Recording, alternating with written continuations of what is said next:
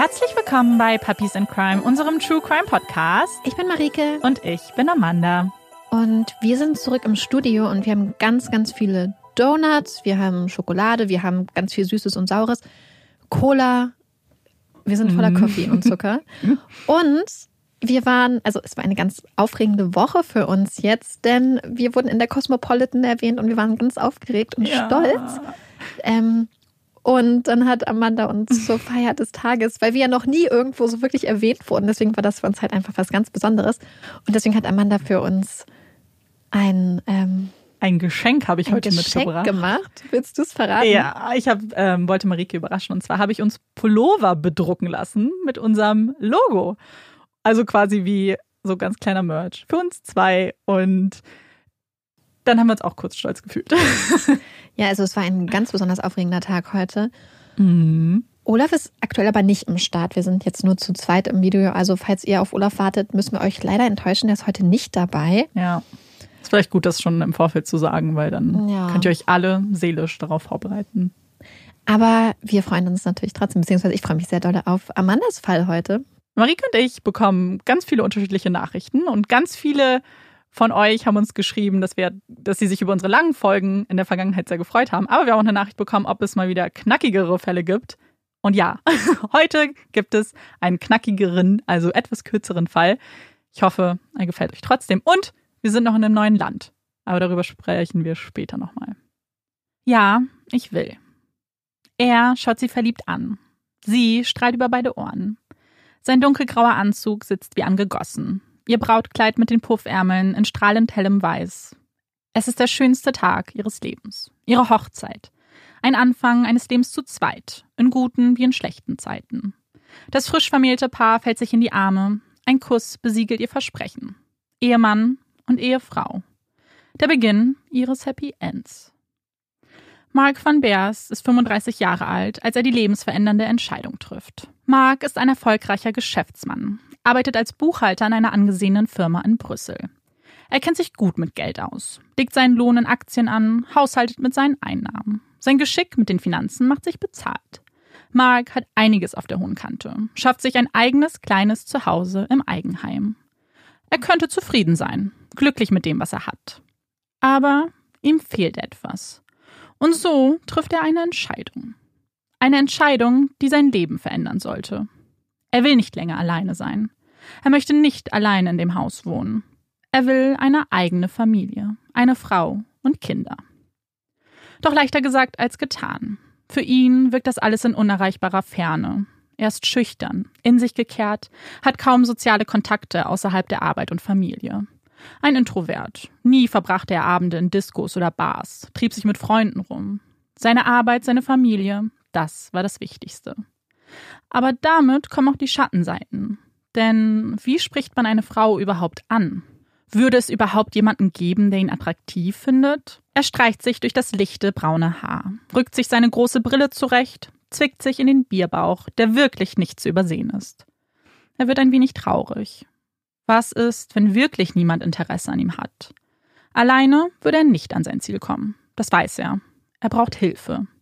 Und er trifft eine weitere Entscheidung diese sich bei einer Partnervermittlungsagentur zu melden. Bei den Gesprächen mit den Mitarbeitern ist er ehrlich. Er will eine Frau, er will Kinder, er sucht was Ernstes. Das ist ihm wichtig. Alles andere nur sekundär. Er sucht keine bestimmte Frau, keine bestimmte Haarfarbe, Körpergröße. Sie soll einfach nett, offen, herzlich sein. Sie soll die Frau für ihn sein. Die Frau, mit der er eine Zukunft beginnen kann. Und die Agentur scheint die Frau gefunden zu haben. Es gibt ein Match. Es gibt jemanden, der zu Mark passen würde. Als er ihre Akte in den Händen hält, kann er es nicht glauben. Er schaut auf das Foto einer strahlenden, bildhübschen Blondine. Aurore Martin. Was für ein Name, was für eine Schönheit. Ihre Suchkriterien? Ein netter Mann, wohlhabend, nicht übergewichtig. Mark kann sein Glück kaum fassen. Dieses elfengleiche Wesen hätte Interesse an ihm? Er müsste doch über zehn Jahre älter sein als sie. Aber ja, das alles schien wahr zu werden. Kein Märchen. Die Wahrheit. Auf den ersten Blick könnten die zwei nicht unterschiedlicher sein. Mark, der Einsiedler, gerne mit sich alleine, arbeitet in einem Büro, hat eine große Familie um sich. Und dann Aurora, die quirlige, rassige junge Frau, die Schauspielerin werden will, gerne ausgeht, Sport treibt und irgendwie so gar keine Familie mehr hat, nachdem ihre Eltern verstorben sind. Aber Gegensätze ziehen sich bekanntlich an. Auch in diesem Fall. Mark und Aurora verlieben sich. Sie sind unzertrennlich.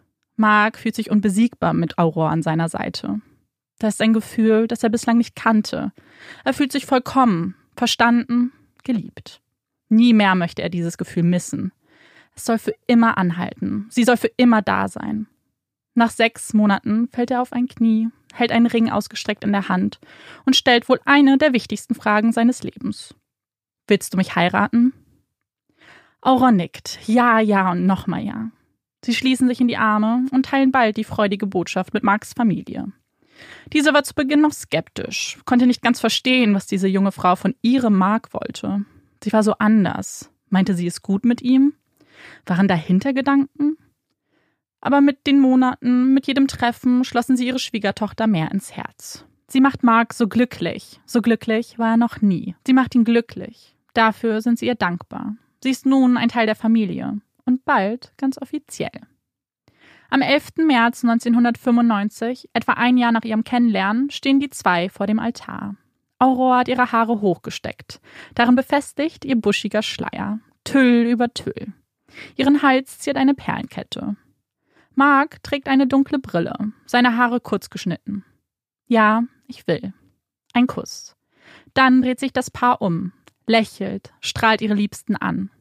Auf Marks Seite sitzen da seine Eltern, Geschwister, sein Onkel, seine Tante, seine Freunde, seine Kollegen. Jeder ist gekommen. Doch auf Auroras Seite herrscht Leere. Dort sitzt nur ihre Schwester. Sonst niemand. Mark nimmt seine Frau an die Hand. Jetzt gehörst du zu meiner Familie. Jetzt sind wir eine Familie, denkt er. Sie schauen sich verliebt in die Augen tanzen. Aurora legt ihren Kopf auf seine Schulter. Es ist eine schöne Hochzeit. Eine große Party, ihnen zu Ehren. Auf die zwei. Auf ihre Liebe, auf ihre Zukunft. Drei Monate später. Die Kirsche auf der Sahnehaube. Die zwei fliegen in die Flitterwochen. Auf nach Korsika. Die Insel der Schönheit. Doch Korsika ist nicht nur wunderschön anzuschauen. Hier gibt es einiges zu erleben. Wie ein kleiner Kontinent ragt sie aus dem Mittelmeer, etwa 180 Kilometer von ihrem Mutterland Frankreich entfernt. Kristallklares Wasser umspült weiße Sandstrände, versteckte Buchten und mächtige Klippen, bevölkert von zahlreichen Seevogelarten. Keine andere Mittelmeerinsel bietet ein vergleichbares Szenario wie Korsika. Zwei Drittel der Oberfläche Korsikas sind als regionaler Naturpark ausgewiesen. Unangetastete Natur, wohin man schaut. Ob man nun in den Bergen wandern möchte, in das kühle Nass des Meers springt oder sich die köstlichen Spezialitäten der einheimischen Korsen schmecken lässt. Korsika ist wahrlich ein Traum. Ein Traum, der für Aurora und Mark Wirklichkeit wird. Das frisch vermählte Paar genießt die Zeit in Zweisamkeit. Sie fahren mit ihrem Mietwagen durch die kurvige Landschaft, besuchen Restaurants und schauen sich die Sonnenuntergänge an. Sie träumen von ihrer Zukunft, dem Leben, das noch vor ihnen liegt. Wie soll es besser werden als das? Besser als hier zu sitzen, den Blick auf den Hafen, die Frau seiner Träume in den Arm. Am 10. Mai 1995 erreicht die Notrufzentrale auf Korsika ein Anruf. Es ist eine Touristin aus den USA. Sie bittet die Polizisten unbedingt nach Calvi, einer Kleinstadt im Nordwesten Korsikas, zu kommen. Es gab wohl einen Unfall. Sie müssen dringend kommen. Schnell. Als die Beamten eintreffen, sehen sie drei Frauen vor sich. Zwei von ihnen stellen sich als die Anruferinnen vor. Sie wären auf dem Heimweg gewesen, da ist auf einmal die dritte Frau vor ihren Wagen gesprungen. Sie zeigen auf eine junge, blonde Frau. Sie kniet am Straßenrand. Die Augen rot, das Gesicht völlig verweint. Sie atmet schwer, zittert am ganzen Körper. Ein Polizist geht auf sie zu, versucht mit ihr zu sprechen, aber das gestaltet sich schwierig. Nur bruchstückhaft erzählt sie. Ihr Mann, es gab einen Autounfall. Sie sollen ihn suchen. Er muss da unten sein. Schnell, suchen Sie ihn schnell. Vielleicht lebt er noch. Auf die Frage, was genau passiert sei, bekommen sie wieder nur Wortfetzen. Sie haben zu Abend gegessen, sich verfahren und Mark hat versucht, auf der Straße zu wenden. Aber er hat die Distanz falsch abgeschätzt und das Auto ist die Klippe runtergestürzt. Bitte suchen Sie ihn. Schnell. Das machen wir. Wir sind jetzt da. Alles wird gut. Als der Notarzt den Unfallort erreicht, widmet er sich zunächst Aurora. Sie steht unter Schock, weint hysterisch, kann sich nicht sammeln. Sie geben ihr eine Valiumtablette, legen ihr eine Wärmedecke über die Schulter und hüllen sie damit in das glänzende Gold der Folie. Sie wird ruhiger und die Beamten wittern ihre Chance. Sie müssen sich nochmal mit ihr unterhalten. Sie müssen verstehen, was hier passiert ist. Und Aurora berichtet. Diesmal in vollen Sätzen, weniger hysterisch, aber immer noch mit Tränen in den Augen. Mein Mann Mark und ich sind hier in unseren Flitterwochen. Wir sind frisch verheiratet. Heute Abend waren wir in einem Restaurant, so wie wir das oft gemacht haben. Es war wunderschön. Wir wollten den Abend noch ausklingen lassen, etwas für uns sein. Und wir hatten von diesem unglaublichen Aussichtspunkt gehört. Da könnte man meilenweit aufs Meer sehen. Es war unglaublich, diese Aussicht. Aber es wurde immer später, also machten wir uns auf den Rückweg. Doch dann sprang ein Tier auf die Straße. Mark versuchte auszuweichen, dann ist das Auto hinabgestürzt. Ich weiß nicht wie, vielleicht war es ein Instinkt, aber ich habe die Wagentür geöffnet und bin rausgesprungen. Ich konnte mit ansehen, wie der Wagen die Klippe runterfuhr. Mark noch im Auto. Ich bin an die Klippe runtergestiegen. Er lag da am Fahrersitz. Ich habe ihn rausgetragen und dann am Rande der Klippe versucht, ihn wiederzubeleben. Aber es rührte sich nichts. Ich habe es immer und immer wieder versucht, aber nichts, rein gar nichts. Dann bin ich wieder hochgeklettert, um Hilfe zu holen und habe das Auto der zwei jungen Touristinnen angehalten. Nun sind Sie hier. Sie müssen ihm helfen. Er muss da unten sein. Während ihrer Erzählung weint Aurore immer wieder. Sie zittert, ihre Füße wippen über den Boden. Sie trägt keine Schuhe. Ihr muss doch kalt sein. Die Ersthelfer entscheiden sich, sie ins Krankenhaus zu bringen. Auf den ersten Blick hat sie keine Verletzung, aber der Schock steckt in den Knochen. Man müsste sicher gehen, dass es ihr gut ginge. Die Türen fallen zu, die Sirene und das Blaulicht werden angeschmissen und der Wagen verlässt den Ort des Schreckens. Die Ermittler stehen nun alleine dort, schauen die 140 Meter hohe Klippe runter. Sie besteht aus Gesteinsplatten, wie ein Tetris aus Brocken, nur dass einige von ihnen nicht ganz passen und herausstehen. Wie sollen sie da runterkommen? Es ist so steil, die Gefahr abzustürzen viel zu groß. Sie ordern Verstärkung an, die mit Equipment kommen soll, um den Abstieg zu sichern. Unten angekommen finden sie zunächst den Wagen des Paars. Von Mark fehlt jede Spur. Wo ist er? Die Beamten schauen sich genauer um. Im Wagen selbst finden sie Blutspuren und eine Flüssigkeit. Eine Flüssigkeit, die die Spurensicherung als Hirnmasse identifizieren würde. Nun steht es für alle fest. Sie suchen nicht länger nach Mark. Sie suchen nach seiner Leiche. Kommt hierher, ruft ein Beamter und zeigt auf eine Blutspur. Er muss hier abgelegt worden sein. Aber wo ist er nun? Der Blick fällt auf das tiefe Blau des Mittelmeers. Oh nein. Die Taucher beginnen ab Sonnenaufgang mit der Suche. Fünf Stunden durchqueren sie das Meer. Fünf Stunden halten sie die Augen offen nach Mark. Und nach fünf Stunden werden sie fündig.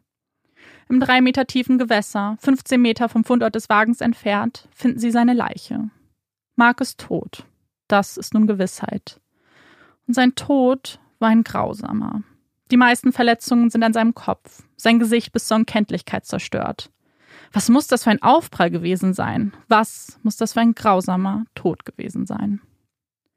Die Ermittler bekommen dieses Bild nicht mehr aus dem Kopf. Doch neben den Bildern der Leiche schwirren da auch Gedanken umher. Gedanken und Fragen. Warum hatte Aurore ihre Geschichte geändert? Warum hat sie gesagt, er hat versucht umzudrehen, nur um dann auszusagen, dass es doch ein Tier auf der Fahrbahn war, das Mark dazu bewegte, die Spur zu verlassen? Wie konnte sie barfuß die steile Klippe hoch und runterlaufen, ohne die geringsten Spuren davon zu tragen?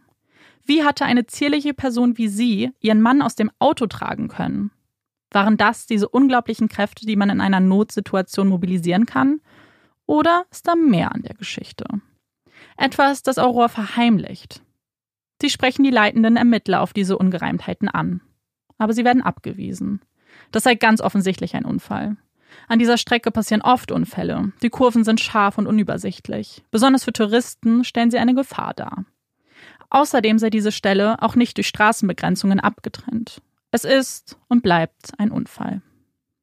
Der Vorfall wird in wenigen Sätzen zusammengefasst und die korsische Polizei schließt die Akte. Für sie gibt es keine Zweifel an Auroras Version. Sie ist ein Opfer, das hört man, wenn sie spricht. Wir wollen sie nicht zur Täterin machen. Marks Körper wird nach Belgien transportiert. Seine Familie kann es kaum glauben. Ihr Mark ist tot? Er kommt nicht mehr zurück? Nie wieder? Die Flitterwochen sollten doch die schönste Zeit seines Lebens werden. Sie hatten niemals daran gedacht, dass er nicht mehr zurückkäme, dass die Abschiedsgrüße ihre letzten Worte an ihn sein würden. Aurora halten sie in den Arm. Du bist Teil dieser Familie. Wir lassen dich nicht im Stich. Du bist ein Teil von uns. Und ihre Unterstützung bei der Organisation seiner Beerdigung ist selbstverständlich. Sie möchten nicht, dass Aurora alleine damit klarkommen muss, alleine den Sarg aussucht, das Blumengesteck, die Kirche, den Gang zu den Behörden. Das möchten sie ihr abnehmen. Aber Aurora hat einen ganz anderen Plan. Mark wollte eingeäschert werden, erklärt sie seiner Familie. Das hat er mir auf Korsika anvertraut. Wir müssen ihn einäschern, so hatte er es gewollt. Marks Familie runzelt die Stirn. Das ist das erste Mal, dass sie von so einem Wunsch hören. Hätte er es ihnen nicht ebenfalls anvertraut, wenn das der Fall gewesen wäre? Hätten sie das nicht wissen müssen? Aber es ist egal, was Aurora sagt. Egal, was hätte, wäre, könnte.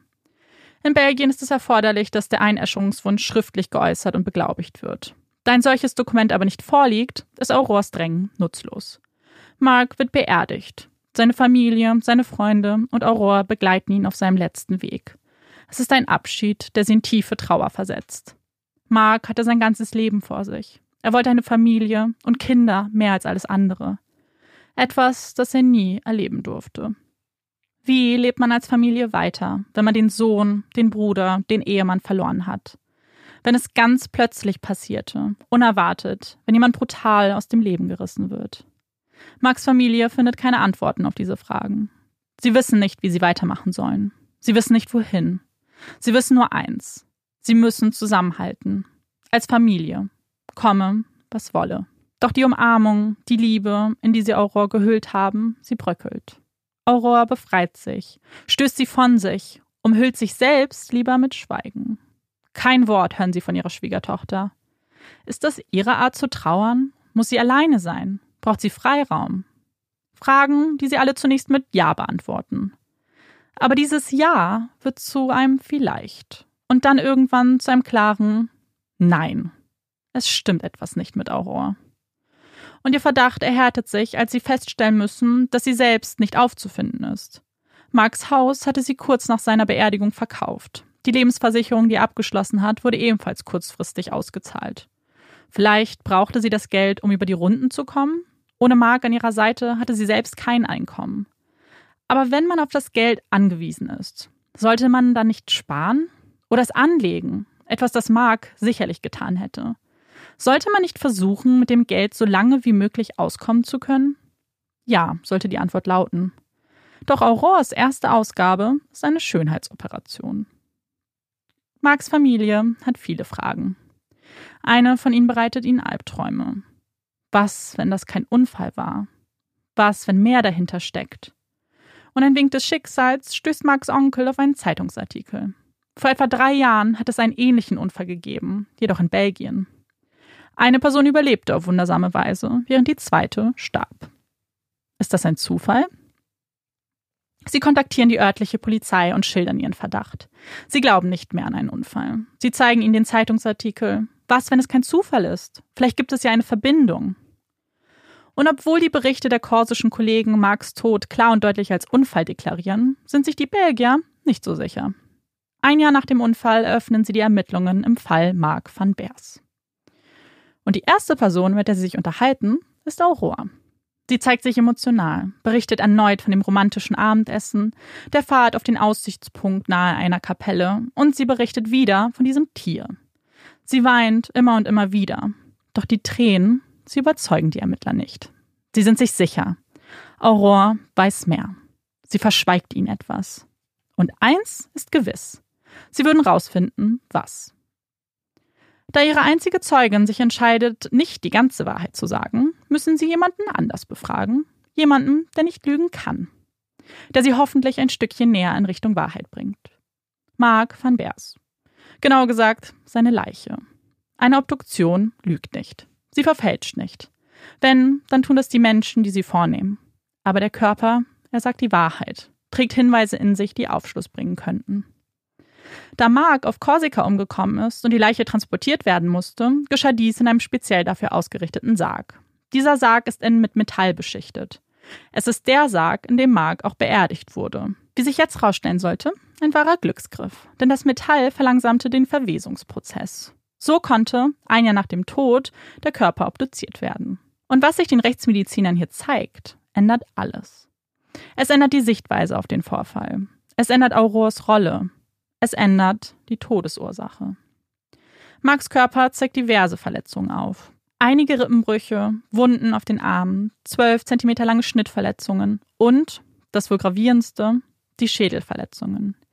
Diese können auf keinen Fall von dem Autounfall stammen. Es handelt sich eindeutig um ein stumpfes Trauma.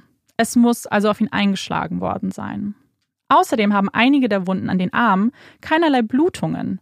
Es ist wahrscheinlich, dass diese Wunden zugefügt wurden, als Mark bereits tot war. Nein, sie sind sich sicher. Mark muss tot gewesen sein, als der Wagen über die Klippe fuhr. Und dann ist dann noch eine Kleinigkeit. Etwas, das vielleicht auf den ersten Blick irrelevant sein könnte. Marks Magen war leer. Da war nichts. Keine verdauten oder unverdauten Speisereste. Wie könnte das sein, wenn Aurora doch mehrfach bestätigte, dass die beiden zu Abend gegessen haben? Unmöglich, sagen die Rechtsmediziner. Aurora steht nun im Mittelpunkt der Ermittlungen. Doch davon soll sie noch nichts erfahren.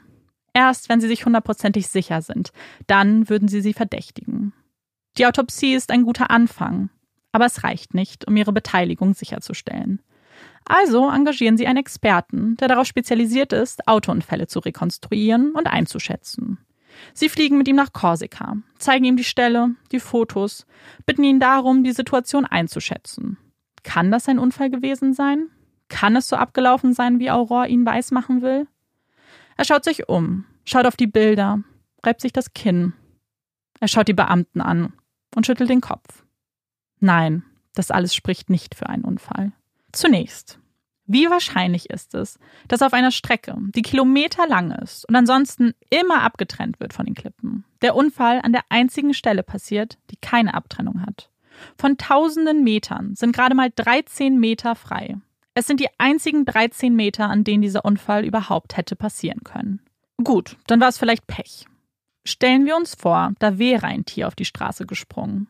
Die Reaktion eines jeden Autofahrers wäre es vermutlich abzubremsen. Es gab jedoch keinerlei Bremsspuren.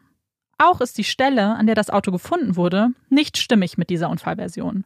Wäre es so gewesen, dann hätte das Auto viel zentraler liegen müssen. Egal wie oft er beginnt zu rechnen und zu messen, nie kommt der Experte auf die Stelle, wo das Auto vorgefunden wurde. Und müsste eine Gegend, bei der ein Auto über die Klippe rast, nicht irgendwelche Spuren zurücklassen? Müssten die Büsche nicht Äste verlieren? Eigentlich schon. Das taten sie aber nicht. Und dann die letzte Einschätzung, eine, die Aurore direkt betrifft. Das Auto war mit etwa 35 km/h unterwegs. Das mag nicht schnell wirken, aber es ist so schnell, dass es Aurore nur wenige Millisekunden gegeben hätte, den Gurt abzuschnallen, die Tür zu öffnen und aus dem Wagen zu springen. Und selbst bei 35 km/h hätte sie Verletzungen davon tragen müssen. Verletzungen, die sie nicht hatte. Sie bitten Aurora mehrfach zu demonstrieren, wie sie aus dem Wagen gekommen sei. Es gelingt ihr kein Mal, die Situation zu rekonstruieren. Nicht ein einziges Mal. Immer mehr Lügen, immer mehr Unstimmigkeiten eröffnen sich den Ermittlern. Sie sprechen mit den Kollegen, die damals die ersten am Tatort waren. Sie sprechen über die damaligen Zweifel. Besonders eine Sache lässt sie nicht los. Immer wieder stellten sie sich die Frage, wie konnte Aurora ihren Ehemann, der 30 Kilo mehr wog, einfach aus dem Wagen schleifen? Und warum gab es keine Schleifspuren? Ja, der Körper wurde bewegt, das beweist das Blut, aber es waren Bluttropfen, keine Schleifspuren. Das bedeutet, sein Körper wurde getragen. Und wie könnte eine einzige Person, wie könnte Aurora ihren Mann tragen? Sie konnte es nicht, die Erkenntnis der Ermittler. Sie könnte es nicht alleine. Also muss es dann noch jemanden gegeben haben. Jemand, der ihr geholfen hat. Mittlerweile sind zwei Jahre vergangen. Seit nun einem Jahr ermittelt die belgische Polizei. Es ist an der Zeit, mit Aurore zu sprechen, sie mit ihrem Verdacht zu konfrontieren, sie vor sich zu setzen und ihr zu sagen, dass ihre Tränen nichts mehr bringen. Sie müssen das tun. Für Mark, für seine Familie, für die Gerechtigkeit. Doch leichter gesagt als getan. Aurore sei nicht im Lande, erklärt sie. Sie besucht einen Onkel in Florida. Das Letzte, was sie von ihr hören. Danach ist sie wie vom Erdboden verschluckt. Es wird ein internationaler Haftbefehl ausgesprochen. Doch auch dieser bleibt erfolglos. Wo ist Aurore? Eine Frage, auf die es keine Antwort gibt. Als die Ermittler schon fast aufgeben wollen, dachten, dass es keine weiteren Spuren gäbe, klopft es an der Tür. Eine junge Frau betritt den Raum. Sie hat von den Ermittlungen gehört. Sie ist die Ex-Freundin von Aurores Vater. Aurores Vater? Aber ist er nicht tot? In diesem Moment wird es ihnen klar. Aurore hat nicht nur gelogen, als es um den Unfallhergang ging. Sie hat auch Mark belogen, seine Familie belogen. Sie hat sich für jemanden ausgegeben. Aurore Martin ist keine angehende Schauspielerin. Sie ist Stripperin und Escortdame. Ihre Eltern leben, auch wenn sie für Aurore vielleicht gestorben sind. Sie wuchs bei ihren Großeltern auf, da ihre Mutter gewalttätig war und sich nicht um die kleine Aurore kümmern konnte. Sie hat nie Bildung genossen, hat nicht, wie sie Mark erzählt, einen Schulabschluss. Mit 16 Jahren zog sie aus, stand auf eigenen Beinen, zumindest versuchte sie das. Für sie war eins klar. Sie braucht einen reichen Mann, den sie ausnehmen könnte. Damit prahlte sie schon immer vor ihren Freunden. War Mark dieser Mann? War er für sie nicht mehr als eine Weihnachtsgans? Es scheint so. Als die Ermittler sich die Versicherungspapiere anschauen, wird es immer klarer. Insgesamt sieben Lebensversicherungen wurden auf seinen Namen abgeschlossen. Eine von ihnen ganz besonders auffällig, die siebte. Denn sie unterscheidet sich von den anderen. Es ist die Schrift zum einen, aber auch die Informationen, die dort notiert sind. Bei der Frage, ob es bereits diagnostizierte Krankheiten gäbe, steht das Kreuz bei Nein. Aber Mark hatte Diabetes. Das hätte er auf jeden Fall angegeben. Er hätte nicht gelogen. Und dann noch eine Klausel im Kleingedruckten. Falls die Todesursache ein Unfall sein würde, verdoppelt sich die Summe automatisch. Diese Versicherung soll Mark unterschrieben haben? Doch Experten belegen, nein, es ist nicht seine Schrift. Es ist nicht seine Unterschrift. Durch die Lebensversicherung und den Hausverkauf erhielt Aurore fast eine Million Euro. Ja, sie wollte Mark ausnehmen. Daran gab es nun keinen Zweifel mehr. Aber die Frau, die diesen Stein ins Rollen brachte, sie wusste noch mehr. Aurore hatte vor ihr geprahlt, sie habe ihren Mann umgebracht, es sei das perfekte Verbrechen gewesen. Und nun würde sie sich mit ihrem Liebsten ein schönes Leben machen. Also doch. Aurore hat nicht alleine gehandelt. Da war also ein Mann. Aber wie passt er in das Bild? Wer ist er? Wie finden sie ihn? Am Ende war das gar nicht so schwer herauszufinden. Irgendwie war es auch die ganze Zeit vor ihrer Nase gewesen. Zum ersten Mal stoßen sie auf seinen Namen, als sie eines von Aurores Konten in Luxemburg genauer betrachten. Dort steht er als Teilhaber. Als sie den Namen lesen, stellen sie fest, dass es immer genau da war. Dass er der eigentliche Grund für diese Ermittlungen war. Er war der Mann, der den Autounfall in Belgien überlebte. Der Unfall, der genauso seltsam und mysteriös schien wie der von Mark. Sein Name ist Peter Uwe Schmidt. Und Peter ist kein unbeschriebenes Blatt. Da ist zunächst der angebliche Unfall, aber auch viele kleine Delikte zieren seine Akte. Peter-Uwe Schmidt ist ehemaliger Bundeswehrsoldat aus Treusdorf bei Bonn. Zu Beginn der 90er Jahre arbeitet Peter auf dem NATO-Hauptquartier in Belgien als Chauffeur. Er ist jung, attraktiv und gebildet. Die Frauenherzen liegen zu Füßen. Doch er hat etwas ganz anderes im Blick. Er möchte Geld, schnelle Autos, Statussymbole. Was er jetzt verdient, reicht ihm nicht. Die Gier zerfrisst ihn. Und so schmiedet er einen grauenvollen Plan. Im November 1991 lernt er Ursula Deschamps in einer Disco in Waterloo kennen. Sie ist eine französische Austauschstudentin, spricht weder Englisch noch Deutsch. Aber sie ist bildhübsch, hat kurze blonde Haare, studiert Literatur und ist sportlich. Als ihr Blick auf Peter in seiner Militärskleidung fällt, ist sie hin und weg. Sie hat sich frisch getrennt, wollte eigentlich ihre Zeit in Freiheit, in einem neuen Land genießen. Doch Peter lässt sie das alles vergessen. Sie ist völlig vernarrt und trotz ihrer Sprachbarriere beginnen die beiden eine Beziehung. Nach nur einer Woche zieht sie zu ihm nach Mons, denkt, sie sei angekommen, habe die Liebe ihres Lebens getroffen. Nach vier Monaten heiraten die beiden, trotz dem Widerstand ihrer Eltern. Ursula hätte nicht glücklicher sein können. Alles fühlte sich richtig an. Sie freute sich auf ihr Leben mit Peter, auf ihre gemeinsame Zukunft. Sie waren noch so jung, gerade 22. Sie hatten ihr ganzes Leben vor sich. Alles würde perfekt sein. Doch die Hochzeit ließ Peters Fassade bröckeln. Fühlte er sich nun sicher?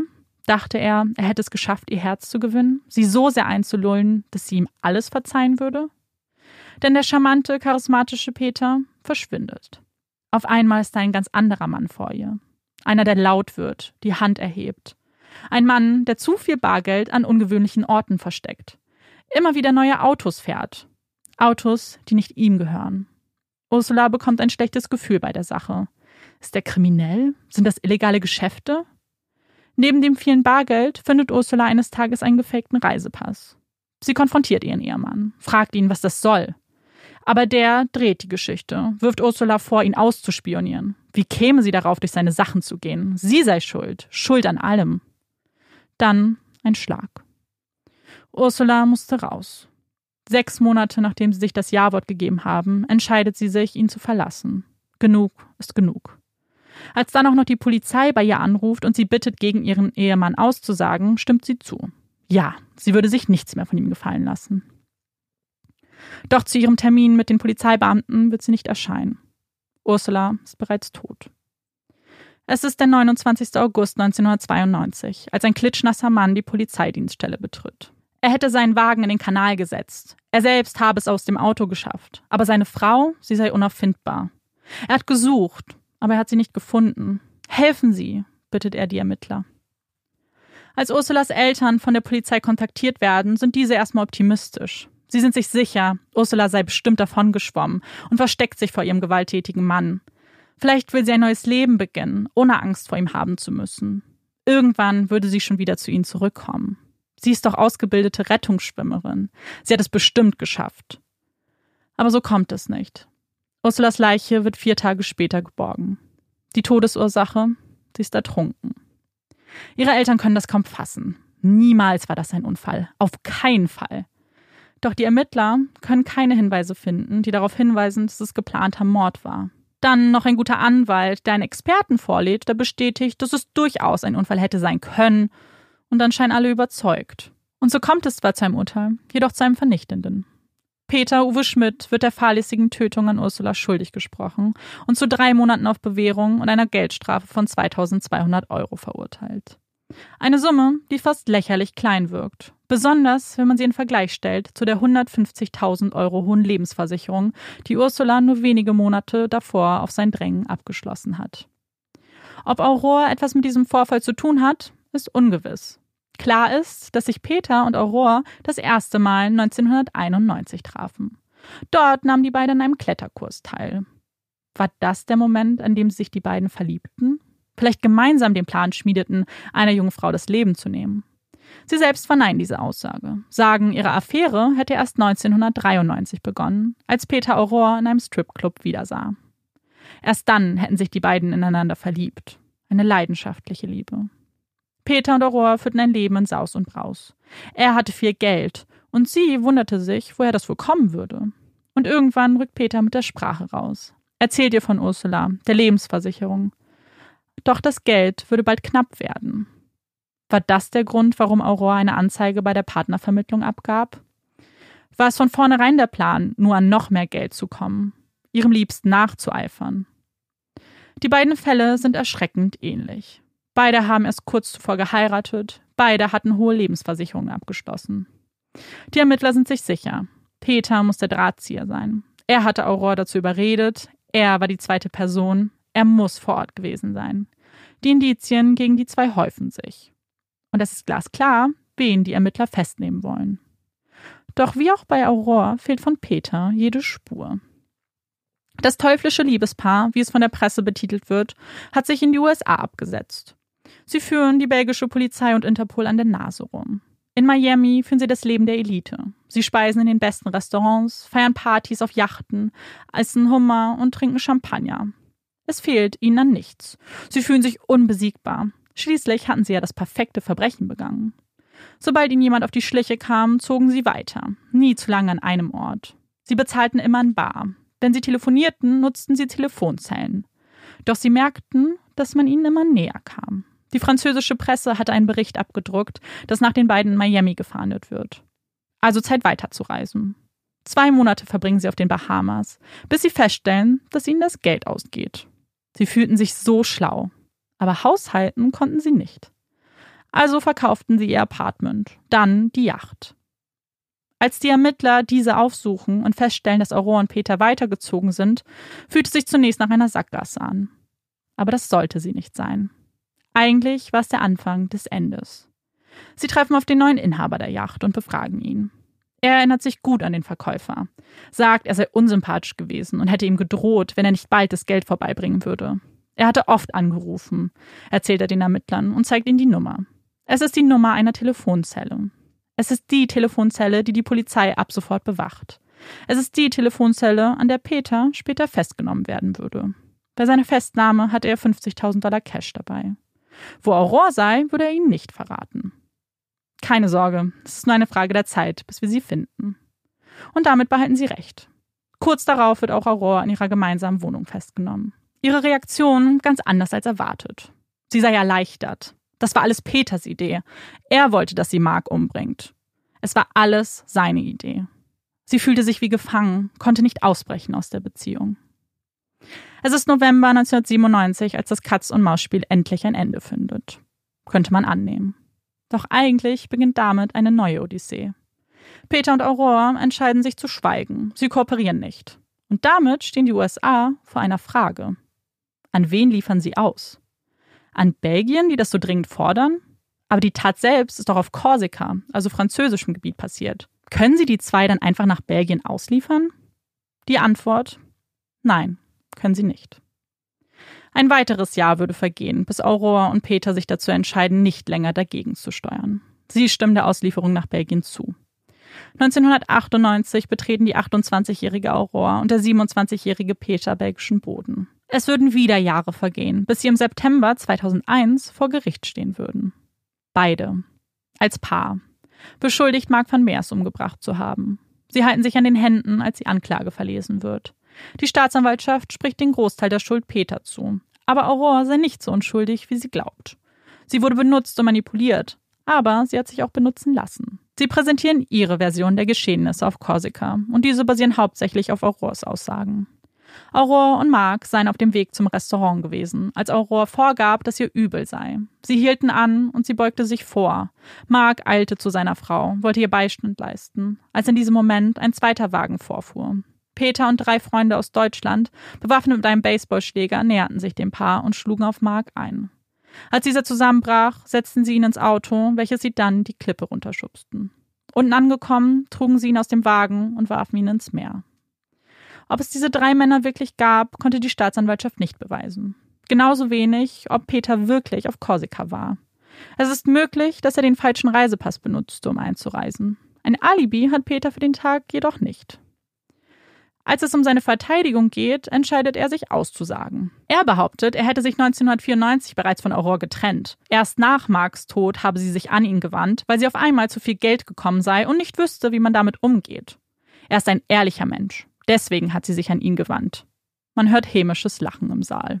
So richtig scheint ihm niemand diese Version abzukaufen. Die Staatsanwaltschaft tut es jedenfalls nicht. Sie präsentieren die Beweise, die Expertenmeinungen, zeigen auf, dass Peter sechs Monate vor dem Unfall auf Korsika war. Vielleicht um den perfekten Ort für das perfekte Verbrechen zu finden. Peters Bruder sagt aus, dass er die beiden 1995 bei einem gemeinsamen Familienessen getroffen hat. Also zu der Zeit, wo Mark und Aurore eigentlich zusammen waren.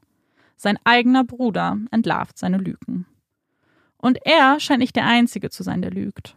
Eine Psychologin unterhält sich mit Aurore. Sie hält ihre Aussagen für unglaubwürdig. Sie habe einen Hang zu Lügen und Übertreibungen. Man könne ihr Wort nicht auf die Goldwaage legen. War die Geschichte mit den drei deutschen Freunden also eine Lüge? Höchstwahrscheinlich. Denn wo sind diese drei? Warum brauchte man überhaupt so viele Beteiligte, die sie am Ende ja verraten könnten? ist es nicht viel wahrscheinlicher, dass es nur zwei Menschen gab, die beteiligt waren? Dass es nur Aurore und Peter waren, die diesen grausamen Plan schmiedeten? Dass Aurore diese drei erfunden hat, um ihre Schuld zu mindern? Sitzen nicht die einzigen zwei Schuldigen auf der Anklagebank? Nach sechs Stunden Beratung kehrt die Jury zurück. Die Entscheidung ist gefallen. Schuldig. Beide werden des Mordes schuldig gesprochen. Aurore wird zu 15 Jahren Haft verurteilt, Peter zu 20 Jahren. Er soll die Tat geplant haben. Marks Familie kann aufatmen. So auch die Familie von Ursula. Auch wenn es in ihrem Fall nie einen zweiten Prozess geben wird, da Peter ja bereits verurteilt wurde, spüren sie so etwas wie Erleichterung. Ihre Tochter ist nicht ertrunken. Es war kein Unfall. Bei beiden nicht. Und auch wenn es die zwei nicht zurückbringt, so ist es ein kleiner, schwacher Trost. Ein Trost, der nicht von Dauer sein würde. Aurore Martin wird bereits 2007 nach lediglich sechs Jahren Haft auf Bewährung entlassen. Zuvor hatte sie ein Jahr in Teilzeithaft verbracht, wo sie bereits einen Job als Lehrerin für Französisch und Englisch fand. Peter Schmidt würde ein Jahr später ebenfalls auf Bewährung entlassen werden und nach Deutschland überführt. Die beiden sprachen immerzu von ihrer Liebe. Sie würden einander finden, aufeinander warten. Doch das Rechtssystem sah dies zunächst nicht vor. Peter durfte Belgien bis 2017 nicht mehr betreten, Aurore das Land aber nicht verlassen. Zunächst. Denn dann lockerten sich diese Auflagen und Aurore besuchte Peter in Deutschland. Für sie sollte es ein Leben nach ihrem schrecklichen Verbrechen geben. Für sie sollte es weitergehen. Sie dachten, sie hätten das perfekte Verbrechen begangen.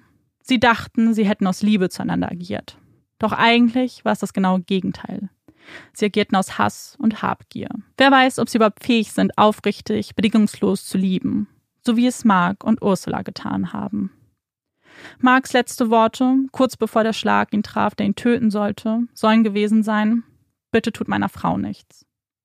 Als Ursula auftauchte, nach Luft rang, ist sie auf direktem Weg zu Peter geschwommen. Sie war die bessere Schwimmerin, wollte ihn retten, als er sich dazu entschied, ihren Kopf unter Wasser zu drücken. Ihre letzten Reaktionen waren von Liebe getrieben. In ihrer Not, in ihrer Todesangst haben sie nicht an sich selbst gedacht, haben nicht egoistisch reagiert, haben an ihre Liebsten gedacht, wollten ihnen helfen, sicher gehen, dass es ihnen gut gehen würde. Es war die bedingungslose Liebe, die die beiden empfanden und ihnen zum Verhängnis wurde. Ein blindes Vertrauen. Es ist eine Liebe, von der Aurore und Peter wirklich keine Ahnung haben, die sie nicht selbst erfahren werden, zu der sie nicht fähig sind, und vielleicht ist das am Ende die größere Strafe. Das ist erstmal wieder so ein Fall, wo ich ähm, ja auch mal wieder die Gedanken ordnen muss. Aber das Gute ist, ich weiß, dass Amanda noch was für uns vorbereitet mhm. hat. Deswegen kann ich mich jetzt erstmal noch zurücklehnen, meine Wut ein bisschen ähm, in die richtigen Bahnen lenken und ähm, naja, ich höre dir jetzt erstmal zu und dann können genau. wir mal weiter drüber reden. Genau, was wir nämlich früher gemacht haben, wenn wir in neue Länder gereist sind mit unserem Podcast, äh, ist so ein bisschen über das Rechtssystem oder bestimmte Aspekte dieses Rechtssystems im jeweiligen Land zu sprechen. Das haben wir dann lange nicht mehr gemacht. Aber jetzt hatte ich auch wieder ein bisschen äh, Lust, euch was über das belgische Rechtssystem zu erzählen, beziehungsweise über einen ganz bestimmten Aspekt. Und zwar, ich weiß nicht, wie es euch ging, aber als ich gehört habe, dass in diesem Fall eine Jury entschieden hat, habe ich mich kurz gewundert, weil ich dachte mir, wir sind doch in Belgien, nicht in den USA, nicht in England, nicht in Australien, wo wir das ja kennen. Und deswegen wollte ich ein bisschen rausfinden, was war das hier für eine Jury? Wer hat hier eigentlich entschieden? Und in Belgien nennt sich das Ganze Assisenhof. Der Assisenhof ist eigentlich ein Gericht, ist aber kein ständig tagendes Gericht. So führt er eben nur aus, wenn Anklage erhoben wird und dort werden auch nur die schwersten Kriminalverbrechen, wie eben zum Beispiel Mord oder versuchter Mord, verhandelt. Und es ist auch die einzige Instanz in Belgien, die eine lebenslange Freiheitsstrafe vergeben kann. In Belgien gibt es elf Assisenhöfe, zehn pro Provinz und dann einen noch in der Hauptstadt Brüssel, die ja zu keiner bestimmten Provinz gehört. Und dieses Gericht besteht zunächst einmal aus drei Richtern. Einer von ihnen ist der Gerichtsrat, also der führende Richter, und zwei von ihnen sind die beisitzenden Richter. Und diese Richter werden vom Vorsitzenden des Berufungsgerichts bestimmt. Also es gibt noch eine Instanz, die entscheidet, wer diese drei Richter sind. Und um die Ränge zu unterscheiden, tragen die beisitzenden Richter schwarze Roben und der Gerichtsrat, also der oberste Richter in dem Fall, eine schwarz-rote Robe. Also für jeden gleich klar, wer das Sagen hat sozusagen. Und neben diesen drei Richtern gibt es noch zwölf Geschworene, also unsere Jury und von der wir auch in diesem Fall gesprochen haben und die hier auch mitentschieden hat. Und diese Geschworenen werden willkürlich aus allen Wahlberechtigten in Belgien ausgewählt. Es gibt aber ein paar Kriterien, erstmal grundsätzlich zu dieser Jury. Und zwar, das fand ich ganz interessant, diese Jury darf nicht acht oder mehr Mitglieder des gleichen Geschlechts haben. Also es müssen immer mindestens vier Männer sein und vier Frauen und dann kann man immer schauen. Ansonsten müsste man eine alternative Jury bestimmen. Und Kriterien, um Juror oder Geschworener zu werden, erstmal muss zwischen 28 und 65 Jahre alt sein, in der Sprache des Prozesses lesen und schreiben können. Und es gibt eben ein paar Tätigkeiten oder Berufsgruppen, die ausgenommen sind. Das sind unter anderem die Kleriker, Menschen in öffentlichen Positionen, also zum Beispiel Politiker, Ähm, und die Menschen müssen auch die geistigen Fähigkeiten besitzen, so einem Prozess folgen zu können und eben eine Entscheidung treffen zu können. Und sie dürfen zuvor nicht straffällig geworden sein. Neben diesen Richtern und der Jury besteht das Gericht natürlich auch noch aus der Staatsanwaltschaft, den Angeklagten, den Verteidigern, Polizeibeamten oder manchmal auch noch Übersetzern, wenn das vom Angeklagten gewünscht ist. Etwas, was ich auch ganz spannend fand, ist diese Entscheidung, also ob schuldig oder nicht schuldig, trifft die Jury nicht alleine, sondern sie beraten sich eben mit diesen drei Richtern und kommen dann eben zum Konsens und entscheiden eben, wie das Urteil ausfällt. Und auch während des Prozesses sitzt die Jury auch ähnlich wie wir es aus den USA kennen, nur da. Also sie stellen keine Fragen. Und dann habe ich mich aber so gefragt, okay, aber wer entscheidet denn jetzt, welches Verbrechen vor diesen Assisenhof kommt? Wann ist es ein anderes Gericht? Wie funktioniert das Ganze? Und grundsätzlich kann erstmal jedes Verbrechen vor einen Assisenhof getragen werden. Und jetzt kommen wir zu dem Punkt, warum es hauptsächlich schwere Verbrechen sind. Denn das Wichtige eigentlich hier ist, dass es ein Verbrechen sein muss, bei dem von vornherein klar ist, dass es keinerlei mildernde Umstände gibt. Denn wenn es mildernde Umstände gibt, dann greift das Gericht erster Instanz, was dann eben die Alternative zum Assisenhof ist. Deswegen sind es am Ende nur die schwersten Verbrechen, Mord, wo von vornherein klar ist, dass es gar keine mildernde Umstände geben wird. Und zwar macht man das hauptsächlich, weil man die Richter und die Juroren nicht immer wieder zu Rate ziehen will, weil die Zeit hat nämlich gezeigt, dass diese Prozesse vor dem Assisenhof immer überdurchschnittlich lange dauern. Also die sind eben deutlich länger als die meisten Prozesse. Das heißt, die Richter müssen sich eben lange Zeit freinehmen von ihren anderen Tätigkeiten. Die Juroren sind ja auch Menschen wie wir und müssen sich auch freinehmen und deswegen will man sie eben nicht so oft herbestellen ähm, und versucht das so ein bisschen auszusortieren vorher schon. Und deswegen sind es eben oft Mordfälle oder versuchte Mordfälle, die es vor diesem Assisenhof schaffen. Am Ende entscheidet aber immer die Ratskammer, wohin das Gericht oder wohin der Prozess dann am Ende gehen soll. Und dann gibt es aber eine spannende Ausnahme. Und zwar bei politischen Verbrechen und bei Speech Crimes geht es immer vor einen Assisenhof. Und Speech Crimes muss ich ein bisschen gucken, weil ich habe auch keine richtige Übersetzung dafür gefunden. Es ist also quasi, wenn jemand in einer öffentlichen Rede gegen ein Recht verstößt. Zum Beispiel, was ein gutes Beispiel ist bei uns in Deutschland, wenn jemand in einer öffentlichen Rede zum Beispiel den Holocaust leugnen würde, dann wäre das eine Speech Crime. Und genau, die gehen immer vor den Assisenhof. Und vielleicht kommt einen, dem einen oder anderen das ja so ein bisschen bekannt vor, weil in Deutschland gibt es ja auch das Schwurgericht, wo wir ja auch wissen, dass da hauptsächlich sehr schwerwiegende Verbrechen verhandelt werden.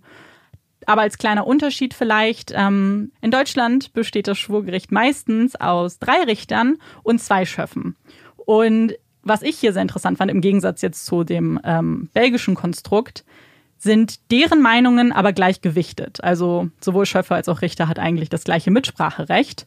Und ganz interessant, unser Konzept oder dieses Schwurgericht basiert auf diesem französischen Konstrukt. Und vielleicht eine kleine Randnotiz, weil ich schon mal geguckt habe, wie man Schöffe wird, weil ich das sehr spannend fand. Das ist erstmal pro Bundesland unterschiedlich. Und in Berlin geht die Amtsperiode noch bis 2023. Und danach kann man wieder Schöffe werden, wenn man möchte. Es gibt noch ganz viele Kriterien. Es gibt auch Altersgruppen und Grenzen und andere Regeln bei uns auch. Aber wenn jemand Schöffe werden möchte, dann guckt doch mal, wie es bei euch aussieht. Danke für diese spannenden Sachen. Was ich total interessant finde, ist, dass du gesagt hast, dass man muss ja theoretisch, wenn bestimmt wird, ob ein Verbrechen vor den Assisenhof kommt, ja schon so eine hm. Beweisaufnahme bis zum gewissen Grad machen, um das zu bestimmen. Ja. Weil wenn keine mildernden Umstände vorliegen, das wäre ja in Deutschland was, was dann eigentlich im Prozess vielleicht auch geguckt wird. Mhm. Aber ich habe ganz viel dazu nämlich auch gelesen und da hat auch jemand das nämlich so erklärt und meinte, ich glaube, uns ist ganz oft nicht bewusst, wie viele Entscheidungen schon vorher getroffen werden von eben von der Staatsanwaltschaft ja auch, bevor sie Anklage erhebt und vorher schon einschätzen kann oder die Ratskammer in dem Fall, ähm, ob es da überhaupt eine Chance auf mildernde Umstände gibt oder nicht. Das fand ich sehr interessant auch. Ja, das stimmt. Natürlich, man bereitet es vor, überlegt dann. Ja. Und, ja. Das finde ich super spannend. Und vor allem, das leitet eigentlich auch zu so einer Sache über, die mich bei dem Fall jetzt total wütend gemacht hat. Denn, also es ist ja eigentlich, wir haben ja Fälle und Mordfälle, die aus den unterschiedlichsten Motiven begangen werden. Und das war jetzt wieder so ein Fall, der irgendwie so ganz krass war, finde ich, aus dem Sinn, dass es halt wirklich ein Verbrechen aus Habgier war. Mhm. Und dann fällt es mir ganz schwer nachzuvollziehen, warum zwei Menschen, die einen Menschen aus reiner Habgier umgebracht haben. Und zwar in einem unglaublich perfiden Plan. Die haben unglaublich lange geplant, sind unglaublich kalt eigentlich vorgegangen, unglaublich berechnend, unglaublich grausam. Peter Uwe Schmidt hat schon vorher das Gleiche schon einmal gemacht. Also mhm. scheint ja ein Wiederhol es ist ein Wiederholungstäter faktisch. Und dann finde ich es einfach so krass, dass diese beiden Menschen nach so kurzer Zeit wieder aus dem Gefängnis rausgekommen sind, weil ich, man sagt ja oft, dass, also ich meine zumindest, dass bei Verbrechen wie Mord die mhm. Wahrscheinlichkeit, dass es eine Wiederholungstat gibt, eher gering ist.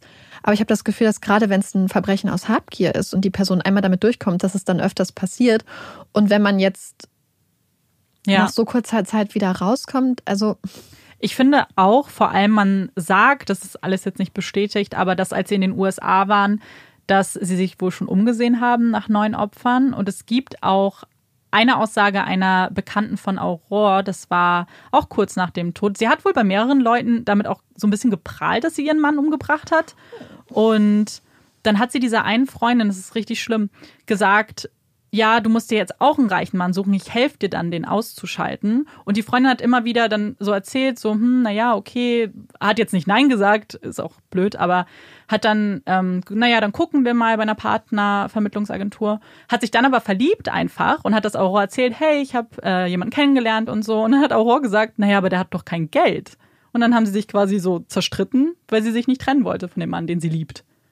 Also sie hat quasi versucht, das auch so in ihrem Freundeskreis, also so diesen Plan, den sie ja so gut fand, ja, noch weiter zu streuen, die Idee. Also ich finde. Aber wie unglaublich grob ist das denn auch, wenn du nicht nur, also wir haben interessanterweise vor einiger Zeit darüber geredet, wie oft es ja eigentlich in Fällen so ist, beziehungsweise dass Menschen eine Lebensversicherung mhm. abschließen mhm. auf beispielsweise einen Ehepartner oder so. Und wir hatten das ja im Fall von Pam ja. beispielsweise. Und wie, wie, wie krass das ist, dass die Leute manchmal nicht wirklich warten, bis sie dann die Person entsprechend umbringen. Und hier gab es ja sieben Lebensversicherungen, inklusive der Klausel, dass es sich verdoppelt, mm, wenn es ein Unfall ist. Und dann so kurz danach dann dieses Verbrechen durchzuführen und danach damit zu prahlen und äh, gleich so das Highlife zu genießen, das sind ja alles Sachen, die irgendwie auch so. Ich frage mich, ob damit reingespielt hat, dass Peter Schmidt halt mit seinem ersten Mord durchgekommen ist. Ja. Ob das vielleicht ihnen beiden das Gefühl gegeben hat, dass das schon wieder klappen wird und dass sie ähm, vielleicht auch so ein bisschen unantastbar sind. Ich glaube schon. Vor allem, weil sie ja eigentlich bei der korsischen Polizei damit davongekommen ist. Also sie haben ja die Akte eigentlich geschlossen. Hätte sie sich danach nicht so auffällig verhalten und wäre die Familie nicht alarmiert gewesen, also sagen auch viele, dann wäre sie vielleicht damit durchgekommen. Dann wäre es dieses perfekte Verbrechen gewesen, was sie an, angestrebt hat. Aber dadurch, dass sie sich hat das alles so schnell auszahlen lassen und dann Leute nochmal die sie ihn einäschern lassen Ja, genau, auch. das war der erste, das stimmt, das war der erste, so die ähm, Red Flag, die die Eltern gesehen Alarmglocke. haben. Alarmglocke. Ja, genau.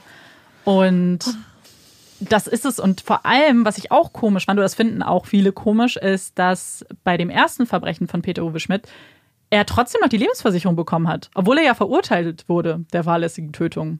Aber die Versicherungen sind da scheinbar immer, weiß ich nicht, prüfen es nicht?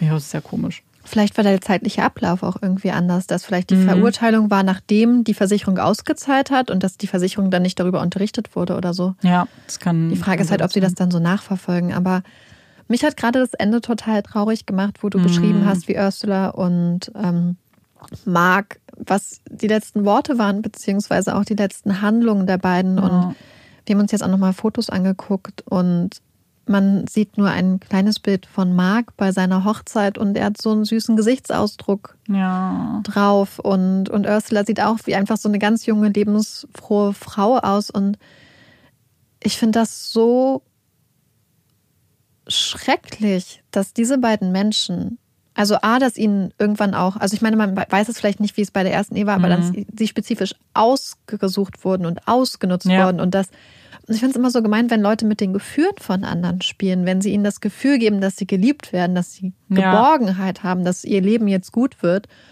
Und dann, wie, wie kalt muss man sein, dass man das monatelang einer Person sowas vorspielen kann? Das finde ich auch eigentlich den schlimmsten Aspekt hier, weil ich mir auch vorstelle, wie beide sich so in Sicherheit gewogen haben und irgendwie dachten, weil ich meine, wenn du heiratest, gehst du ja davon aus, dass das jetzt der Mann oder die Frau deines Lebens ist und ich kann einfach nicht verstehen, wie Menschen da so gewissenslos irgendwie sind, dass man das ausnutzt. Also wie du das ja auch gesagt hast, ist für mich auch, deswegen wollte ich das mit den letzten Worten so ein bisschen als Abschluss nehmen oder den letzten Taten ja auch, weil ich finde, das bezeichnet, das zeigt den Unterschied dieser vier Beteiligten so wahnsinnig gut, weil das zwei Leute waren, die nur geliebt werden wollten, nur lieben wollten und dann zwei, die das komplette Gegenteil eigentlich im Sinn hatten. Also irgendwie Ah. Das ist irgendwie so ein Fall, wo ich auch nicht. Es bedrückt wo, einen so ein bisschen. Es ne? bedrückt einen unglaublich, aber ich finde, dass das Strafmaß einen ja. auch noch so unglaublich oh bedrückt. Weil es gibt keine mildernden Umstände. Wie nee. kann dann ein Menschenleben, was aus Habgier, wo, wo nichts mhm. anderes mit reinspielt, wie, wie. Ja, aber das ist, ähm, ich hatte mit Marike schon mal kurz gesprochen, weil wir waren beide sehr überrascht, dass beide ja sehr, sehr früh schon aus, ja, aus der Haft entlassen wurden. Und es, man kann aber nicht dazu finden, warum. Also man weiß, dass ja Aurora vorher in dieser Teilzeithaft war, also sich scheinbar irgendwie bewährt hat, aber sie hat trotzdem, beide haben nicht mal die Hälfte ihrer, ja, der Strafe abgesessen. Und ich finde, wie du sagst, bei einer Tat, die so schrecklich ist und Habgier ist so ein schlimmes Motiv, also alle, jede Motive sind schlimm, aber da ist ja, also wie du, wie du auch vorhin schon gesagt hast, die Wahrscheinlichkeit, dass sie es dann nochmal tun würden, ist sehr hoch, wenn das dein Motiv ist. Ja, oder dass sie zumindest vielleicht eine Gefahr für die Bevölkerung ja. darstellen, wenn auch vielleicht auf andere Art und Weise. Man, man weiß es jetzt im konkreten Fall natürlich nee. nicht. Wünscht sich natürlich, dass es zwei Menschen sind, die sich jetzt gesetzestreu verhalten, aber ähm, ja. Also ich glaube, es ist einfach voll hart für die Familien auch, wenn du einen geliebten Menschen verlierst, mhm. wegen so aus so einer Sache auch noch. Ja. Was dann auch noch so kalt und kalkuliert ist. Und der Plan hat sich ja über Monate lang hingezogen. Und du denkst, okay, das lief monatelang, war ab, wussten diese beiden Menschen, dass, dass Marx sterben wird. Ja. Und genau das ist es. Und dass sie Aurora aber so aufgefangen haben als Familie. Ähm, schon vorher, also während der Beziehung, aber danach auch ich will mir nicht vorstellen, wie das für die Familie dann sein muss. Ich frage mich, was das mit einem auch macht, weil mhm. wenn man irgendwie ein Fünkchen Menschlichkeit und Anstand hat, muss dann doch muss doch dann der Moment sein, wo man einfach wie kann man dann noch mit sich leben, wenn man sieht, diese Menschen fangen mich auf, wollen für mich da sein, wollen mich halten und ich habe gerade ihren Sohn, ihren Bruder getötet und werde das auch noch weiter ausnutzen. Ja, das, das ist richtig schlimm. Und wie ich ja schon angedeutet habe, es gibt gar nicht viel zu dem Fall, was man irgendwie finden kann online. Aber es gibt eine Doku von ZDF, die nennt sich erstmal Täterjagd. Da gibt es eben unterschiedliche Folgen mit unterschiedlichen Fällen. Und dazu haben sie eben eine Folge gemacht. Die Folge heißt Der Fall Mark van Beers. Gibt es entweder bei YouTube oder in der ZDF-Mediathek. Und ist ganz interessant zu sehen. Da sprechen eben die Ermittler von damals auch und zum Beispiel Ursulas Schwester spricht auch und man sieht noch Fotos von ihnen, weil es gibt auch Fotos, sehr, sehr wenig Fotos von Marc, gibt es irgendwie gar keins alleine, was immer sehr schade ist, weil man ihn natürlich gedenken möchte. Aber da würde ich euch auf jeden Fall empfehlen, da mal reinzugucken. Und noch vielleicht eine kleine Randnotiz ich hatte selten einen Fall, bei erstmal gab es wenig Quellen, aber dann die Quellen, die es gab, haben sich auch ein bisschen widersprochen, immer was die Summen angeht. Also wenn es um irgendwelche Lebensversicherungen ging, den Hausverkauf, erstmal, ich habe Euro gesagt, weil umgerechnet wurde. Das hat die Doku zum Beispiel auch gemacht. Ähm, es gab natürlich damals kein Euro. Und deswegen, da muss man so ein bisschen wahrscheinlich schauen, ob die Summen jetzt exakt so stimmen. Ähm, kann keine Gewähr meinerseits. Aber sie waren sehr, sehr hoch. Das können wir auf jeden Fall sagen, weil wir haben ja den Lebensstil von ihnen in den USA gesehen.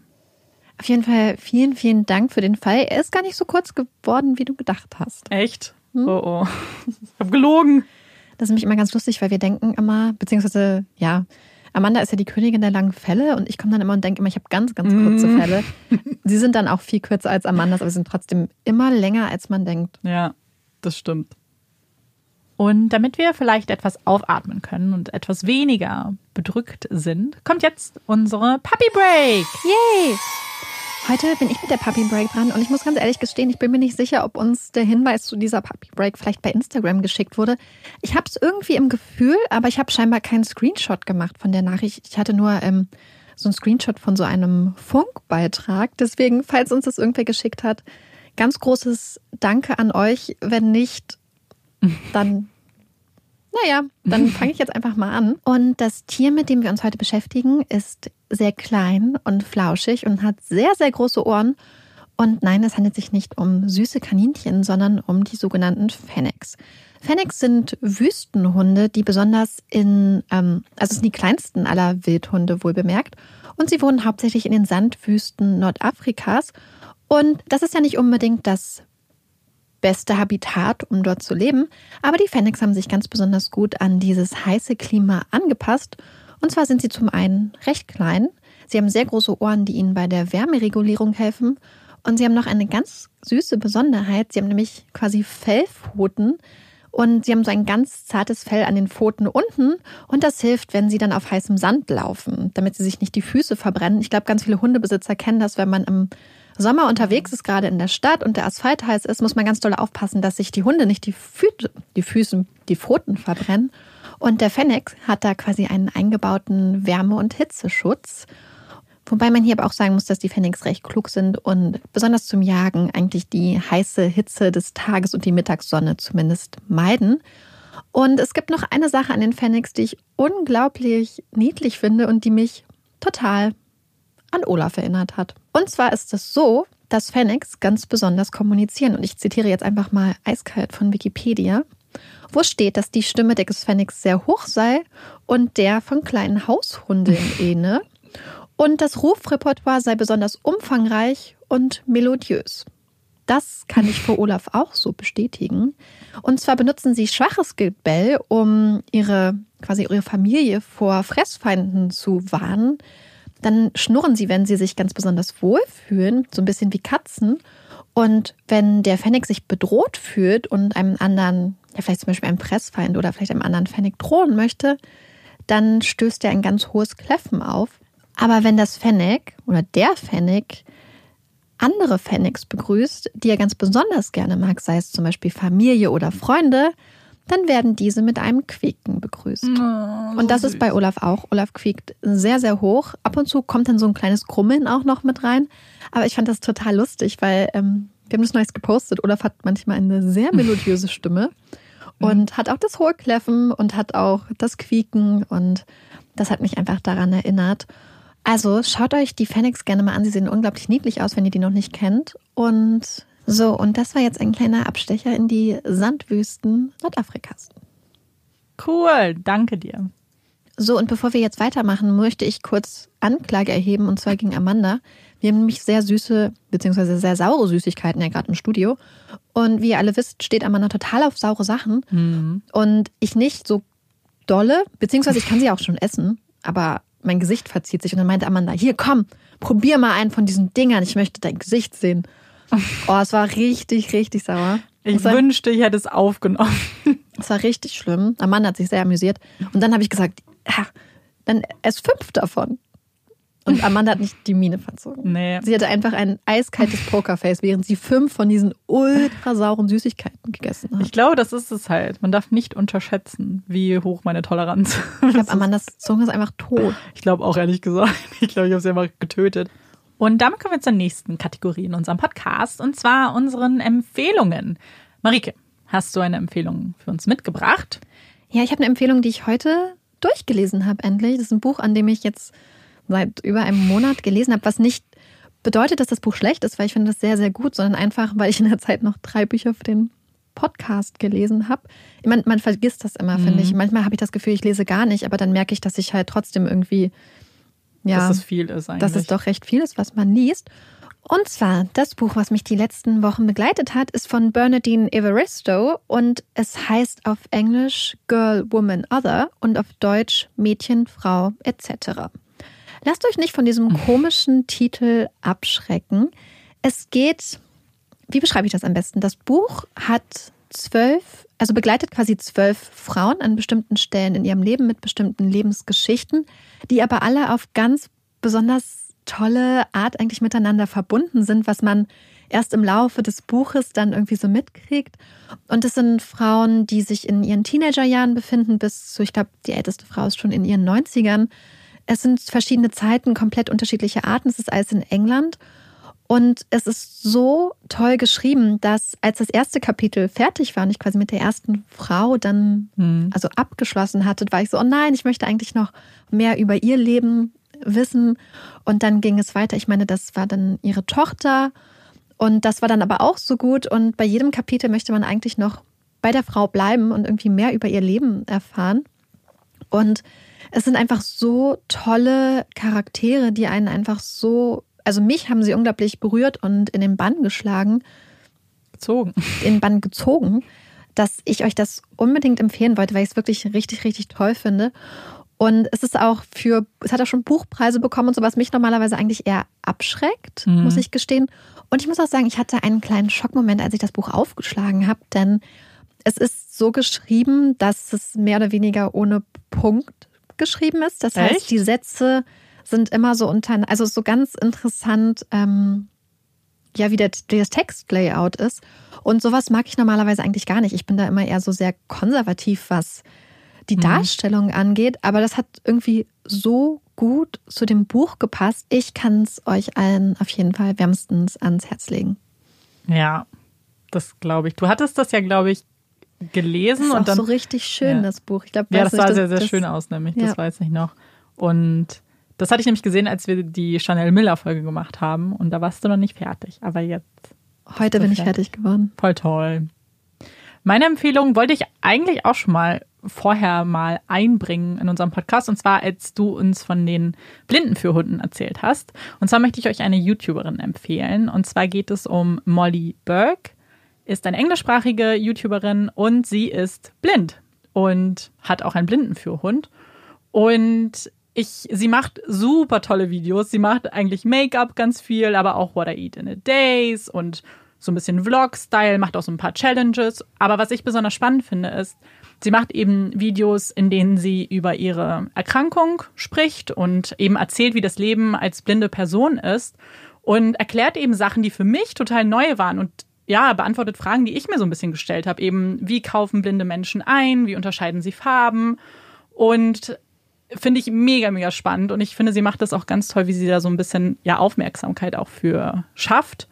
Und wie ich nämlich drauf gekommen bin, das heute zu empfehlen, ich habe nämlich einen TikTok von ihr gesehen, wo sie jemand gefragt hat, wie sie denn die Häufchen von ihrem Hund einsammelt. Und das fand ich mega spannend, wie sie das erklärt hat, weil natürlich, klar, gute Frage.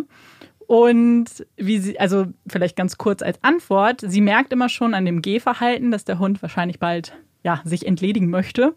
Und dann tastet sie eben, wo der Popo ist. Und dann hat sie es ganz cool beschrieben und dann sucht sie nur noch nach dem heißen Glück, so in etwa. Und dann habe ich gedacht, ganz ehrlich, wenn sie das schafft, das Häufchen wegzusammeln, warum können das andere Menschen nicht? Ich verstehe es nicht. Das frage ich mich auch sehr oft. Genau, ich glaube, wir haben uns auch schon ein paar Mal drüber aufgeregt.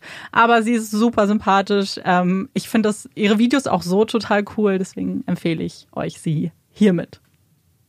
Sehr schön. So, und jetzt mache ich mal wieder die Überleitung. Und zwar zu den Hot Takes. Yay, was ist dein Hot Take? Meiner ist echt ein bisschen doof. Ich weiß gar nicht, wie kontrovers hatte, das ist. Ich hatte überlegt, ob ich es einleite mit Amanda hat gesagt, sie hat einen richtig doofen Hot Take. Und dann dachte ich, hm, das ist gleich keine gute Einleitung. Aber jetzt Doch, ich habe es so selber gemacht. gesagt. Okay. Ist, ich weiß auch einfach nicht, wie kontrovers das ist, aber es ist etwas, was mich, was mir immer wieder auffällt und ist mir auch aufgefallen, ähm, als Marike und ich einmal eine Netflix-Sendung geguckt haben, in der es um Häuserrenovierungen geht und Einrichtungen. Und zwar haben sie dann nämlich so einen ähm, Kinoraum eingerichtet und sie haben einfach eine Ledercouch da reingebracht. Und ich verstehe nicht, warum Leute Ledersofas haben. Ich finde die Vorstellung, es sich gemütlich zu machen auf einer Ledercouch, das widerspricht sich total in meinem, in meinem Empfinden. Ich, und vor allem meine Großeltern hatten auch so Ledercouches, so richtige schwarze, schwere Ledersofas. Und jedes Mal, ich meine, es, es macht komische Geräusche, dann wenn es Sommer ist, dann klebst du da auf einmal dran. Du musst irgendwie Decken drunter machen, was du ja im Sommer auf gar keinen Fall willst. Und ich bin sicher, es hat auch Vorteile, weil es bestimmt gut zu reinigen ist, ich weiß nicht. Aber mir erschließen sich die nicht so richtig. Und jedes Mal, wenn das dann, selbst wenn die gut aussehen, ich würde mir nie ein Ledersofa in die Wohnung bringen. Hm. Wie stehst du zu Ledersofas? Ähm, wir haben auch, also nicht ich, aber meine Eltern haben auch Ledersofa, aber ich finde die sehr, sehr, also sehr schicke Ledersofa Mhm. eigentlich aus Italien, glaube ich. ja. Und eins ist noch so aus den 80s, aber echt sehr zeitlos. Also ich finde die eigentlich ganz schön. Ähm, aber ich glaube, das ist dann halt auch immer, dass da halt dann viele Kissen drauf sind und Mhm. Decken, sodass man nicht direkt auf dem Leder liegt. Aber dann frage ich mich, warum man sich ein Ledersofa nimmt. Ja, weiß ich auch nicht. Weil ich meine, klar, die sehen schon gut aus, aber ich frage mich so. Ja, so vor ein- allem nicht jedes Ledersofa Nee. sieht gut aus. Das stimmt, das ist ja gerade, so- die wenigsten sehen wahrscheinlich Ja. gut aus. Wäre sehr gespannt, wenn ihr Ledersofas habt, was euch dazu bewogen hat, ob ihr das vielleicht wirklich einfach bequem findet. Und übrigens, das kommt mir jetzt gerade spontan, aber was sind so richtig gute Sofas? Also wenn ihr ein Sofa habt, wo ihr Ich sagt, weiß, warum du das fragst. ja genau, wenn ihr ein richtig gutes Sofa habt, sagt uns mal, woher ihr das habt, weil Marike und ich haben, glaube ich, eins, ein ultimatives Sofa gefunden. Ja. Und wir wissen nicht so richtig, woher das kommt. Es hatte so ganz viele Kissen und du hast dich so reingelegt und warst wie in so einer kleinen, wie sagt man das, in so einem kleinen Loch. So. Ja, aber es war ein sehr großes Sofa. Es war Ja. so, so gut. Es war so toll und es hatte so viele Kissen. Es hat einen quasi aufgegessen. ja, so ein Sofa will ich. Und ja, Amanda hat es nämlich gegoogelt, aber hat es nicht gefunden. Nee, ich weiß nicht, woher das kommt. Also, was sind so richtig, richtig bequeme Sofas, die groß sind und ja, man, die einen so ein bisschen Amanda fragt für auffressen, ihre neue Wohnung. die ich noch nicht habe. Aber die du irgendwann haben wirst. Irgendwann ich hoffentlich. haben. Marike, was ist denn dein Hot Ich Take? möchte erst noch was zu deinem Hot Take Oh, sagen. okay, sag. Ähm, weil ich finde Sachen aus Leder, ich meine, natürlich ist es ein Material, was lange hält und so, Mhm. aber manchmal vergisst man, wo Leder auch herkommt. Stimmt. Und ähm, ich weiß nicht, woher sie es hat, aber vor einigen Monaten ist bei meinen Eltern im Haus so, oh, es ist so schlimm, so ein Lampenschirm aus Leder aufgetaucht. Wie bitte? Also so aus, nicht mal richtig, nee, es ist kein Leder, es ist so aus Haut. so Weißt du, so Kuhhaut? wie, ja, weißt du, so wie auf zum Beispiel Trommeln ist. Ah, oh, oh. Oh, ich Warum das haben sie so schlimm? Und es ist halt insbesondere in einem Zimmer, wo ich mich eigentlich ganz gerne hinsetze Mhm. zum Lesen. Und jedes Mal, wenn ich diese Lampe sehe, läuft es mir eiskalt den Rücken runter. Ich finde das so schlimm. Und dann sage ich mal, Mama, warum? Das die weg? Dann sagt, dann sagt sie, wieso? Und dann sage ich, na ja, weil Das ist ein, Ed Gein. Aber sie sagt immer, das ähm, weiß sie nicht und deswegen stört sie das auch nicht. Aber ich finde das so schlimm, weil jedes Mal, wenn ich diese Lampe jetzt sehe, muss Mhm. ich einfach an Mord und Totschlag und abgezogene Das Haut stimmt. denken. weißt du und- noch, wie bei Cathy's Knives und der Vorhang aus Mhm, Haut? Ja. Und irgendwie finde ich das total schlimm, Sachen daraus zu machen. Ich weiß auch nicht. Ja, nee, doch, die Vorstellung ist schon Weil wer weiß, was das ist. Ja, sie weiß ja nicht, welches Wir Tier wissen da nicht, was, ob das ein Tier war. Oder, Ja, auf jeden Fall hat, beschäftigt mich das jedes Mal jetzt, wenn ich da bin. das verstehe ich. Also Sehr Mama, ich weiß, du hörst die Folge nicht, aber bitte, bitte mach den weg. Ähm, ich habe aber auch einen Hottake. Und zwar, ich glaube, wir haben neues auch mit jemandem drüber geschrieben. Und zwar ist ja schon so meine Sache, was man in der Bahn isst. Und irgendwer hat uns geschrieben, das Schlimmste ist, wenn Leute in der Bahn Döner essen. ja, aber ich habe eine ganz andere Sache, die ich ganz, ganz schlimm finde. Also ich finde sie, und zwar Eier. Ja, aber das ist Wenn ja. Leute in der Bahn gekochte Eier essen, oder wir hatten in der Schule eine, ähm, eine Klassenkameradin, die immer gekochte Eier mitgenommen hat. Ja. Und ich habe ein ganz, ganz krasses Problem früher schon gehabt mit gekochten kalten Eiern oder so gekochten Eiern auch. Und ich finde das so schlimm. Meinetwegen essen Döner neben mir. Also vielleicht nicht neben mir, aber der Geruch, okay. ja. Aber Eier, oh, ich finde das so schlimm. Ich also geht mir genauso, da kann ich dir zu 100% zustimmen. Ich weiß aber nicht, warum sich das zu so einem Gericht gemausert hat, was eben in öffentlichen Verkehrsmitteln gegessen wird. Weil bei mir, als ich das letzte Mal zugefahren bin, hat jemand ein Eibrötchen dann gegessen, wo ich auch so war. Das ist doch aber eigentlich nicht die erste Wahl. Also ich meine, gut, man isst wahrscheinlich das, worauf man Bock hat und vielleicht Ja, und vielleicht hält es halt satt, wenn man. Ja, das kann sein. Das weil das. Protein. Aber das ist, also ich denke nicht, dass irgendwer sagt, also es hat ja einen sehr starken Geruch. Das ist ja Deswegen. Fakt, aber pff, verstehe ich Aber nicht. deswegen, ich finde den Geruch halt teilweise so krass und ich finde sowieso, mir ist sowieso gekochtes, also ich esse sowieso, ich mag Mhm. keine Eier, aber ich gekochtes, kaltes Ei war früher für mich schon Ja, so ja. schlimm. Und ich weiß noch, dass, also in Litauen gibt es so einen Salat, ich glaube, den kennt man auch in Polen. Ich glaube, wir haben da schon mal drüber geredet, so einen Salat mit Mhm. Ei und Kartoffeln und Möhrchen und Erbsen, im besten Fall aus der Dose und Mayonnaise. Ja, Und ja, den gibt's auch. kriegst du so einen richtigen Batzen auf dein Dings und es ist halt ein besonderer Salat und du willst ja auch deinen Gastgeber dann nicht Ja, ja, ja. riskieren und dann, oh, ich, ich weiß nicht, also alles, wo sich dann einfach so gekochtes Ei drin verbirgt, finde ich schlimm. Und wenn es dann halt neben mir gegessen wird, dann Mm. finde ich das ganz besonders schlimm. Ja, das verstehe ich. Auch wenn es wahrscheinlich wirklich einfach ein kurzes proteinhaltiger Snack ist, aber oh, nee. Ja, ich weiß nicht. Und zum Abschluss möchten wir mit euch über eine Sache sprechen. Und zwar geht es um Weihnachten. Äh, Es ist gar nicht mehr so lange hin. Und wir hatten ja hier bei Puppies in Crime keine Sommerpause. Wir haben ja so Folgen gebracht und ähm, weitergearbeitet. Aber wir haben uns jetzt schon überlegt, dass wir uns zu Weihnachten dann doch eine kleine Pause gönnen möchten. Einfach ein bisschen Zeit auch haben wollen. Und Und ich führe das mal weiter. Was Amanda nämlich sagen möchte, ist, dass wir ähm, überlegt haben, wir wollten eigentlich vorproduzieren, aber wir wissen, dass wir A, arbeitstechnisch im Dezember Mhm. recht viel zu tun haben werden und dass wir es auch aktuell einfach bei dem Umfang von unseren Folgen leider nicht hinkriegen, vorzuproduzieren. Aber wir haben uns überlegt, dass wir vielleicht stattdessen als Alternative, weil wir euch trotzdem nicht ganz im Trocknen lassen wollen, vielleicht eine Weihnachtsgeschichte schreiben wollen, beziehungsweise eine Weihnachtskrimi-Geschichte. Mhm. Das ist jetzt natürlich schon gespoilert, aber wir wollten euch nicht im Dunkeln lassen. Und dann, wir haben auch jeder schon so Ideen. ähm, Ideen. Und dann haben wir gedacht, vielleicht gibt es ja da draußen bei euch auch ein paar schreibbegeisterte Menschen, die Lust hätten, die ein oder andere Geschichte vielleicht beizusteuern. Also, wenn ihr Lust hättet, uns eure Weihnachtsgeschichte beziehungsweise eure Krimi-Weihnachtsgeschichte zu schicken, würden wir uns sehr freuen, wenn wir, wir würden dann einfach Ja. mal gucken, welche uns am besten gefällt und würden die dann ganz gerne mit euch teilen. Genau. Und wir würden uns halt total freuen, weil wir ganz sicher sind, dass da einige dabei sind, die ganz toll schreiben können. Wir kriegen ja auch immer super toll ausformulierte Nachrichten zum Teil. Und genau, also alles, was rund um Weihnachten geht, vielleicht ein bisschen gruselig oder Auf jeden Fall Ja. ein bisschen gruselig. Es muss gruselig es muss sein. Es muss- Krimi und Weihnachten. Genau, es muss es kombinieren. Und also wir hätten auf jeden Fall sehr viel Lust drauf. Am besten, weil es ja viel Text ist, ähm, könnt ihr uns das per E-Mail dann zuschicken. Unsere E-Mail-Adresse ist puppiesandcrime at gmail.com und die ist auch in der Folgenbeschreibung. Dann könnt ihr auch nochmal reingucken. Genau, also wir würden uns total freuen, wenn ihr auch mitmachen würdet. Und dann hätten wir zumindest ein paar kleine süße Weihnachtsfolgen trotzdem. Genau. Aber diese Folge ist damit dann offiziell vorbei. Wir hoffen, sie hat euch gefallen und natürlich hoffen wir auch, dass ihr uns beim nächsten Mal wieder zuhört. Ich bin Amanda Ich bin Marike. und das ist Puppies in Crime. Tschüss.